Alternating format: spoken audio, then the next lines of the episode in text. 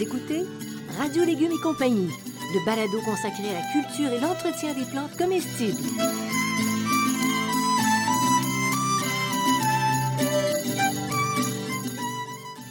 Laitue, Basilic, plantation, poivron, bleuets, pollinisation, haricots, arrosage, fraises, insectes ravageurs et maladies, concombres, fertilisation. Radio Légumes et compagnie, le balado qui vous dit tout pour cultiver et entretenir simplement les plantes comestibles de façon naturelle.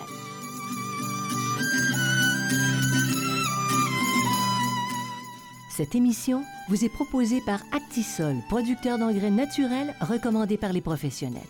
Actisol, entreprise agricole québécoise depuis trois générations, produit l'engrais Merpoule depuis près de 25 ans. Soucieuse de la qualité de l'environnement, Actisol recycle et valorise chaque année des milliers de tonnes de fumier de poules pondeuses. Cette production locale et peu énergivore permet la fabrication de produits naturels faciles à utiliser pour les jardiniers. Profitez de la simplicité d'application des produits Actisol et demandez-les dans votre jardinerie. Bonjour tout le monde, j'espère que vous êtes en forme parce que nous, on l'est. Bonjour Bertrand Dumont, cher horticulteur. Hé, hé, vous êtes en forme? Ah, je suis en forme. Bon, tu es. Oui, c'est ça. Ça, c'est une déformation radio. C'est formations entré entre les deux oreilles il y a tellement longtemps. Ah. Bertrand, Oui. on a démarré des plans en février, en mars. Oui. Parce que ceux qui nous écoutent sont des mordus comme nous. Au sous-sol, sur le bord des fenêtres. Et là, on arrive à la partie facile. On plante au potager. Et là, tu vas nous dicter comment on fait ça pour avoir des résultats positifs. Oui, ça, on va parler de la plantation, de la plantation, euh, comment faire une plantation assez facile. C'est dans ce sens-là qu'on va travailler, qu'on va, on va parler aujourd'hui. Donc, euh, là, fiez-vous pas à la date où on publie, là, parce que ça peut être un petit peu plus tard là, que, ça va, que ça va se faire, dépendant de la température. Donc, euh, on y va. Oui, on y va, c'est ça, pour la matière. Alors, il faut vérifier, quand on achète, là, ça veut dire que les centres jardins de- doivent être ouverts, on Oui. achète des plants ou on prend les nôtres. Bon, des plants de légumes et de fines herbes. Qu'est-ce qu'on doit surveiller? Ouais, Si on a les siens, ils sont bien faits normalement. Les nôtres sont bien faits. Ben, sûr, et ceux, question. et ceux Donc, des euh, gens qui nous écoutent aussi. Donc, non, non, les- je ne parle pas des miens, je parle des nôtres en général. Je, je- je m'adressais à la communauté des, des jardiniers. bien sûr. Donc, euh, si on- quand on achète, il faut regarder qu'il y a un bon, rapport, un bon euh, rapport de volume entre le contenant et la plante. Si vous avez une grosse plante dans un petit contenant, il y a des grandes chances qu'elle a subi un stress hydrique et donc c'est pas un bon, c'est pas un bon plan. À manquer d'eau. À manquer d'eau. Bon. OK? Donc, c'est pas un bon plan. Aussi, on regarde qu'il n'y a pas de présence d'insectes ravageurs ou de maladies très visibles ou problématiques. Dans tes propres plantations ou au centre jardin? Oui, dans tes propres plantations, Mm. c'est différent parce que tu sais, bon, mais au centre de jardin, c'est pas une bonne idée de prendre des plants avec des, des, des, euh, des- des- des problèmes puis de les amener chez vous parce que tu amènes des problèmes avec. On va éviter ça. hein? Hum. Là, je vais vous donner un autre truc, c'est que les racines sont vigoureuses, euh, vivantes, en santé, bien présentes dans le contenant. C'est un peu compliqué parce que normalement, un centre de jardin, on ne veut pas toujours euh, regarder les racines, là, ouais. mais vous pouvez toujours demander au commis là, ou à, ou à l'horticulteur qui est là de, de dire j'aimerais savoir les racines, comment est-ce que c'est là. Mais en général, les- en général, la plupart du temps, c'est bien fait. Donc, bien fait. Mais, mais, mais, mais si vous avez des plantes, quand vous les, vous les récoltez, où il y a peu de racines dedans, là, faites attention, ça va Mhm. être un peu la reprise, va être un peu plus que Est-ce que tu privilégies... Des fois, on va au, jardin, Oui. au, voyons, au centre jardin, et Oui. puis les racines sortent du pot.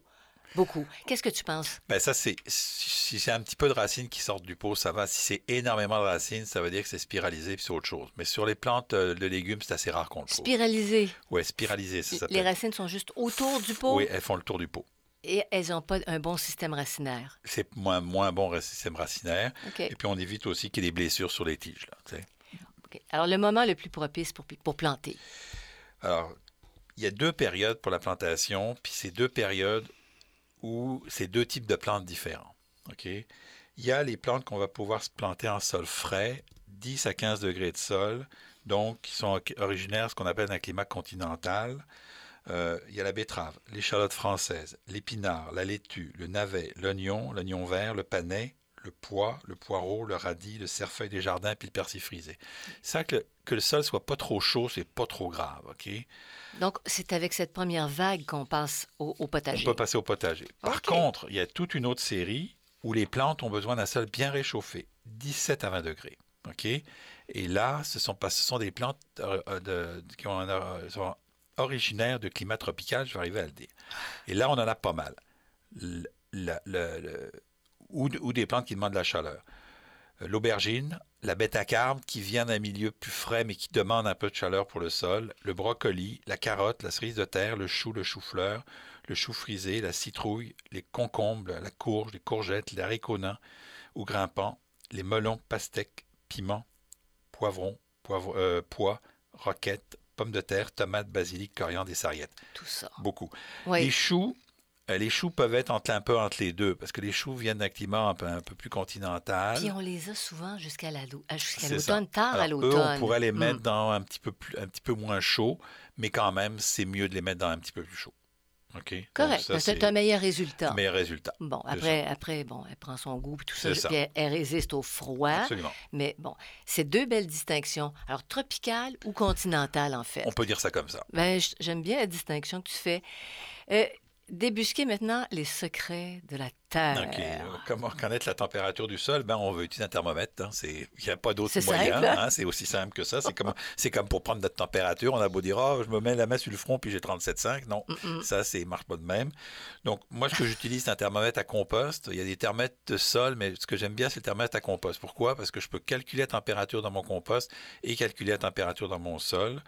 Donc, il y a deux utilisations. Puis on peut s'entendre que quand tu plantes des plantes qui sont, qui sont plus volumineuses, Oui. elles vont plus profondément dans ça. la terre. Donc, il faut aller à la. Il faut, il faut Au calculer pas sur le dessus du sol, vraiment là où va être la motte. Je pense, par exemple, aux tomates.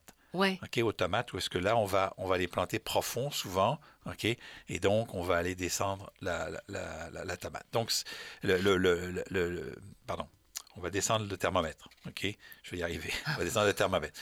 Et c'est assez intéressant de prendre votre thermomètre puis de le descendre à petits coups, là, de toutes les, de, toutes les euh, pouces ou demi-pouces. Vous allez voir la température, va, puis de laisser un peu reposer. Vous allez voir, la température va descendre très, très rapidement.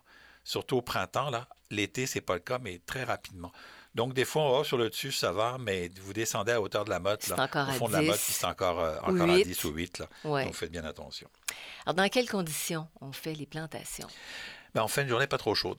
Parce que les plantes sont comme nous, elles n'aiment pas trop la chaleur pour, euh, pour, euh, pour partir. Donc, Ouais. euh, elles- vont sécher. Donc, je dis toujours, si c'est trop chaud pour vous, c'est trop chaud pour vos plantes. OK? Idéalement, sous les nuages. Bonne idée, au lieu d'un parapluie, Au lieu ou d'un grand chapeau. C'est ça, d'un grand chapeau. C'est mieux, mieux d'utiliser un parapluie. Une petite, idéalement, là, une petite bruine, une petite bruine humide, là, c'est parfait. C'est pour ça que les imperméables sont encore Utilisé. utilisés. Et donc, si vous n'avez pas le, vous avez pas, s'il fait très chaud, ben on fait ça le matin ou le soir, à la fraîche. OK? C'est encore la meilleure solution. Parfait, parfait, nous voilà bien guidés. Alors, comment préparer le sol pour un nouveau potager? Ah, Là, j'insiste sur le mot nouveau. OK? Nouveau. Parce qu'il y a deux techniques pour moi, le nouveau et quand le potager est déjà fait. Pour un nouveau potager, là, on va, moi, je propose de bêcher sur 15 à 20 cm de profondeur. Il met à idéalement 25-30 cm.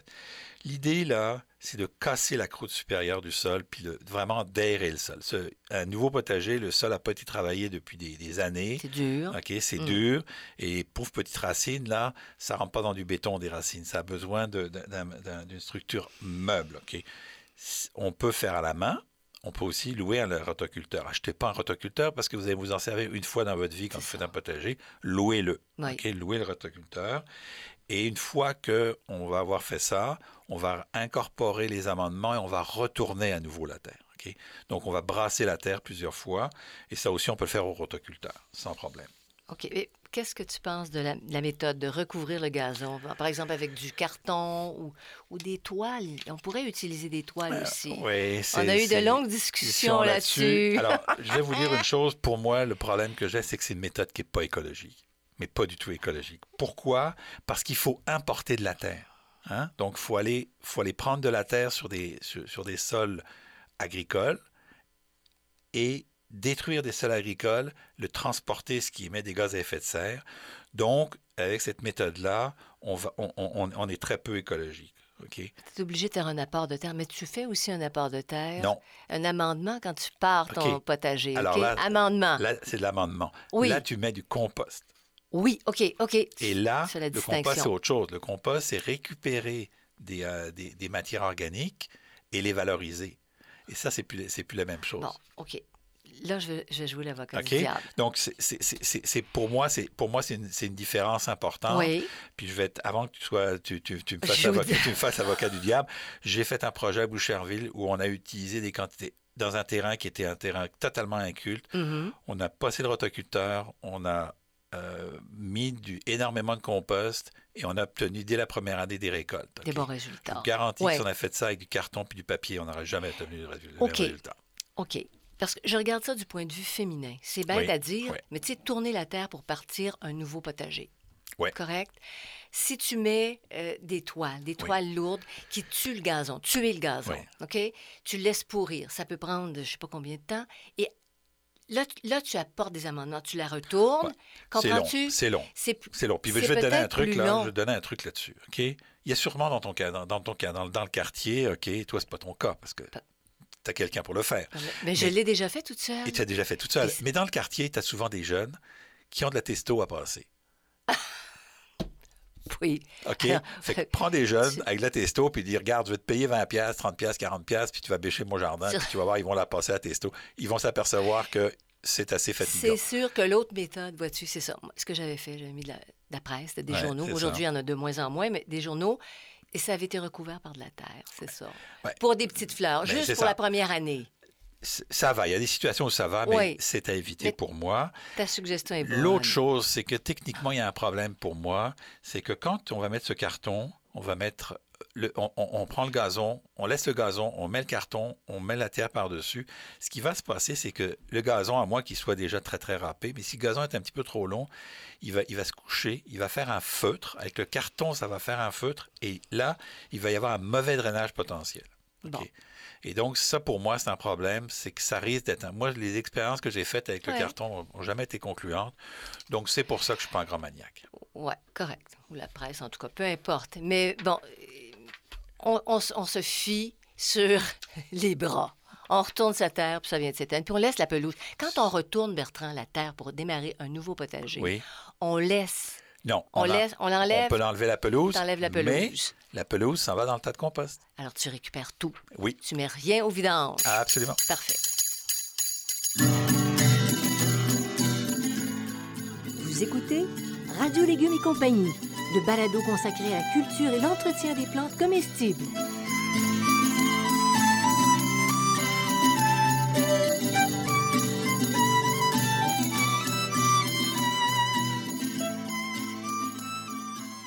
L'engrais Merpoule d'Actisol est facile à utiliser. Il est produit localement et bon pour l'environnement. Cet engrais 100% naturel est fait de fumier de poule pondeuse. La chaleur produite par celle-ci est récupérée grâce à un ingénieux système qui permet de recycler et de sécher le précieux fumier. L'engrais Merpoule 100% organique est un produit approuvé conforme pour l'agriculture biologique. Pour votre potager, exigez l'engrais Merpoule d'Actisol, une entreprise locale qui accompagne les jardiniers amateurs d'ici dans leur quête d'un environnement plus beau et surtout plus sain.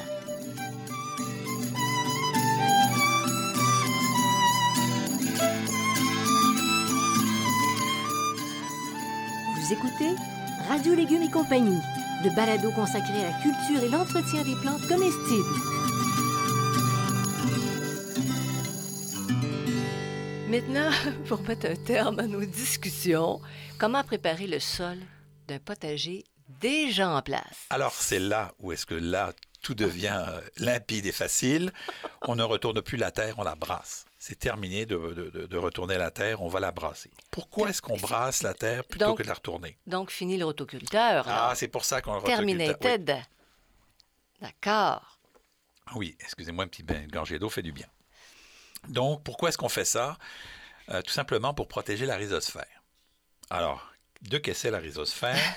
C'est situé dans les premiers centimètres du sol, environ entre 8 et 10 centimètres du sol. C'est une partie extrêmement importante. Là, je pourrais vous, vous en parler longtemps parce qu'en plus de ça, ça maintient du carbone. C'est- La, la vie du sol, elle est dans la rhizosphère. OK? Mais C'est c'est c'est un peu comme les probiotiques, la zone. C'est ça. Quand- Un peu- qui est encouragé Ah, j'aime par les ça, probiotiques. C'est un peu les probiotiques du sol. Ça, c'est bon, ça. J'aime ça, je vais le retenir. Donc, c'est bourré de micro-organismes comme des mycorhizes, des bactéries, des organismes décomposeurs, les vers de terre. C'est là qui sont tout- que, que tout se fait. OK? Donc, la première fois, vous cassez le sol. C'est une opération pour casser le sol, pour l'ameublir. Mais là, si vous prenez votre sol puis vous le retournez, toute la rhizosphère, vous la mettez dans le fond puis vous remontez la vieille terre sur le dessus. Tu détruis ta rhizosphère. Tu détruis la rhizosphère. Mm. Donc, ce qu'on fait, c'est qu'on va brasser cette partie qui est la productivité même du potager. C'est là que ça se passe, OK? Et donc, on va utiliser une greffe rotative, comme nos amis... Une, de, une griffe. Une griffe rotative, comme nos amis de Garon ont fait une magnifique griffe, euh, griffe rotative. Oui. Ou encore, on appelle une bêche à griffe, ou la fameuse grelinette, grelinette OK? Mm-hmm. Qu'on peut avoir aussi. Donc, on va juste se contenter de brasser le sol plutôt que de retourner le sol. Et là, votre dos va vous vous bénir. pour les 150 prochaines années parce que c'est beaucoup moins difficile que de retourner le sol. Puis là, je dis, encore une fois, pour une femme, c'est faisable. Ah Tandis que passer le rotoculteur et tout, c'est Puis retourner, c'est ça. Et donc, c'est l'avantage. C'est pour ça que moi, je préfère une bonne préparation du sol, de bien casser le sol au départ, de bien l'ameublir. Et là, après ça, ben, ça va être beaucoup plus facile. Donc, il y a, une, il y a quelque chose un petit peu plus compliqué au départ, un petit peu plus pas plus compliqué, mais qui demande un peu plus de force physique, mais ça, on peut se faire aider. Puis il y a aussi des entreprises qui vont le faire, là, qui, vont, qui vont juste venir préparer le potager. Puis une fois que c'est bien préparé, là, tu pars. on part. Pour des années. Des pour des années. Ben, les Chinois euh, pratiquaient ça. Ils ne retournaient pas leurs terres. Il y a des terres qui n'ont jamais été retournées depuis mille ans. Puis, euh, Ils sont euh, encore productrices. Et les, les, Amérindiens aussi, j'ai fait des recherches, les Amérindiens aussi, faisaient ça. Ah, et en Afrique, ils faisaient ça aussi.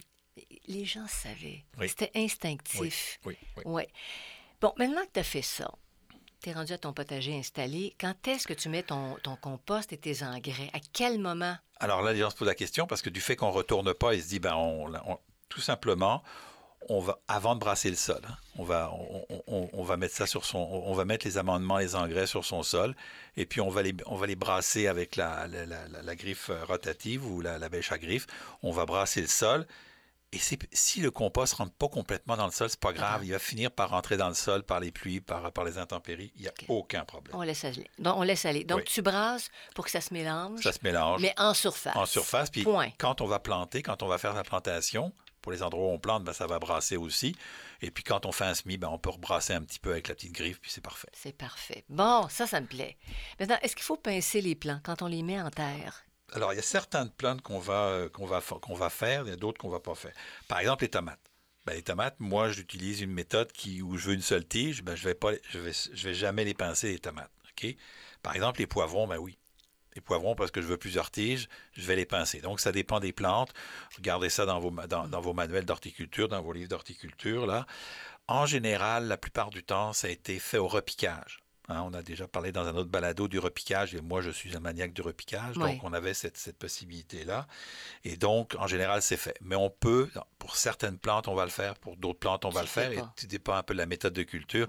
Si vous voulez des, euh, euh, des tomates, euh, vous voulez des tomates en, en, arbuste plutôt qu'en liane, mais moi j'utilise ça en liane, donc je ne je, je, vais surtout pas tailler ma, ma, plante, je vais au contraire enlever mes, mes, mes, mes tiges secondaires, donc je veux pas qu'ils en produisent plus de tiges secondaires. Et tu dis de pincer les branches, par exemple, pour les poivrons, parce qu'à chaque branche, tu vas avoir plus, de, fruits. C'est ça. OK. C'est ça. Excellent. Mais moi, je le fais au moment du repiquage. Donc, quand je sors mon plan, il est déjà tu l'as déjà pincé. Il est déjà pincé, donc je n'ai pas besoin de le repincer. OK, puis tu le laisses aller comme ça tout l'été. Il faut faire attention. Si vous pincez trop, ben là, vous avez beaucoup de feuilles et vous n'aurez pas de fleurs. Eh, alors, comment procéder à la plantation des plants maintenant? Alors, D'abord, chose très importante, quand on a préparé son sol, l'endroit où on va planter, il faut jamais marcher dessus. Il faut jamais le retasser. Là, vous avez tout fait le travail pour le détasser. C'est pour ça qu'on part, on, travaille principalement en planche, hein, la fameuse planche de 1,20 m de large avec la pitale d'environ de, 30 cm de chaque côté. Ça, c'est la partie idéale. On ne, on ne marche jamais sur la planche, même quand on la prépare, là, on ne marche pas. On plante toujours sur un sol humide jamais sur un sol sec. Si votre sol est sec, vous l'arrosez. Si votre sol est sec et ça fait un peu, excusez l'expression, de boîte, oui. faites ça la veille.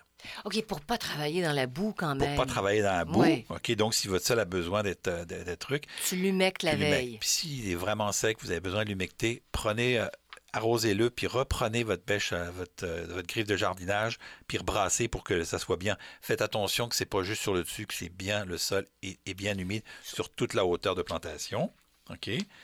On met des plants dont la motte est toujours humide. Encore là, si vous avez vous, allez chercher vos plants à la pépinière, réarrosez-les avant de les, les prendre s'ils sont secs. Si vous les sortez ou quoi que ce soit, arrosez-les. Assurez-vous que votre motte, elle est bien, bien humide.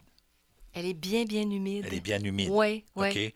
Pas, pas, pas, pas, excès. pas, à se défaire quand même. non, non, ça. il fallait bien humide. Si jamais elle est très, très sec, vous avez de la difficulté à, à l'humidifier, il y a toujours le fameux pot. Vous mettez un pot avec de l'eau, OK? N'importe quelle chaudière vous, plantez, vous mettez pas la plante, mais juste le pot de la plante dedans. Ça va faire des bulles, puis quand il n'y a plus de bulles, c'est que c'est rempli, c'est bien arrosé. Ah, mais ça, tout est une question de bulles, hein? Toujours, toujours. tiens donc. Après ça, on fait, dans le sol, on fait un trou de la profondeur de la motte, OK?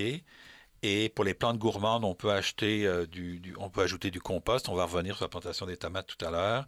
Donc, on peut en mettre un petit peu et euh, on va remplir le trou qu'on a fait avec la terre du potager. On rajoute pas d'autre chose à part un peu de compost pour les plantes, euh, les plantes. Et on tasse. Je vous rappelle qu'on tasse avec le bout des doigts et pas avec la paume. Hein? Oui. Le bout des doigts. Toujours pour garder le, terre, le terre souple. Souple. Mhm. et, et, pourquoi? Parce que si vous tapez le sol, l'eau va avoir de la difficulté à passer, alors que si vous y allez avec le bout des doigts, vous allez créer des espaces où l'eau va bien descendre. Ça accroche, ça retient l'eau. Ça retient l'eau mieux. Et aussi, vous allez faire une petite cuvette, une cuvette d'arrosage. Ça dépend des situations, pas tout le temps, là. Et là, vous allez arroser comme il faut. Donc, c'est assez simple à faire. Il y, a, quelques précautions, mais c'est assez simple. Ça a l'air, ça a l'air compliqué, mais dans le fond, c'est instinctif. Oui, c'est instinctif. Une fois qu'on l'a fait une fois, c'est instinctif. C'est que là, tu le décortiques. Pour revenir à la hauteur, la plupart du temps, la plupart du temps, il y a quelques cas particuliers, j'entrerai pas dedans aujourd'hui, mais il y a quelques... En plus, la, la, hauteur de la motte, c'est la hauteur du sol, à hauteur du sol final on, ne rentre pas trop les mottes, ça peut poser des problèmes chez certaines plantes. Ni trop sorti, ni, trop, c'est ça. Ah, ni trop sorti, elles vont encore plus sécher. C'est ça. Alors, plantation des tomates, il y, a des petites différences pour avoir des beaux résultats. Oui, parce qu'on voit ça sur Internet, il y a des gens qui nous disent hey, mes tomates, qu'elles ont, elles sont malades, elles ont plein de, elles ont plein de petits points blancs sur le bas des, le bas des, tiges, puis elles commencent à faire des, petits, euh, des petites excroissances blanches sur le bas des tiges. Ce pas des excroissances, c'est des racines. Mhm. C'est une liane. Et donc, elle va émettre des racines sur sa tige. Et donc, on va utiliser cette, ce potentiel-là pour se donner encore plus de chance. Donc, ce qu'on va faire, c'est qu'on va supprimer les feuilles du bas. Pas toutes les feuilles, on se laisse quelques feuilles quand même. Oublions pas, je l'ai toujours dit, hein, c'est le, les, les, panneaux solaires pour les plantes, elles en ont besoin. On va faire un trou assez profond euh, on va enterrer, on va placer du compost au fond du trou. Ça, c'est un vieux truc. Moi, j'ai fait ça non seulement avec du compost, mais avec du, compost euh, du très vieux, du, compost très âgé, même pas trop décomposé, qui était parfait. On va enterrer la, la tige le plus possible. Dans certains cas, si on n'a pas de place, on peut coucher les tiges. Et puis, on va relaisser sortir. On peut laisser sortir après 10-15 cm de la plante dans, le fond, dans le fond, ta tige est sous, sous le sol. Oui. des fois, on peut même faire. On, la fait rouler. Oui, ça, ça, ça devient quand compliqué. Quand t'es rendu longue, là. puis quand t'es rendu bon, parce qu'il faut savoir la faire rouler sans la casser. Ouais, il faut sans, la faire sans la casser, on peut la faire ramper, on peut la faire tourner. c'est ça. Mais il faut être, faut être bon là-dedans, parce que c'est pas évident. Mais l'idée, c'est de la descendre, enlever les feuilles et la descendre le plus profondément dans compte, le sol. Ce qu'on prend, c'est qu'on prend un bout de la tige, qu'on enterre dans le sol. On va faire ça simple. On enterre un bout de, bout de la tige dans le, dans le sol pour qu'il émette le plus de racines possible. Et là, plus il y a de racines, plus la plante va produire puis elle pompe son eau, puis tout va bien, ben on ne manque pas d'eau. Ben oui. Bon, ben Bertrand, oui. on a fait le tour de la question, imagine-toi donc. Ben oui, ah ben, Incroyable. On a ramé un peu, là? Oui. Non, oui, bon, c'est parfait. On a planté un peu aussi. On a planté un. Tant qu'on sait, nous, on ne s'est pas planté, ça va. Alors, à tous ceux qui sont avec nous, vous pouvez aller consulter la page radiolégumes.com. Il y a l'infolette, vous pouvez avoir euh, des idées de ce qui s'en vient, peut-être, et de ce qui est. Et n'hésitez pas, hein, il y a la banque de balado. Merci à Actisol, Xavier Gervais-Dumont aussi pour la musique, euh, Charles Gervais-Dumont pour la technique, Bertrand pour tes conseils, à vous tous d'avoir été avec nous. Allez à vos jardins, soyez heureux. À la prochaine. Bye.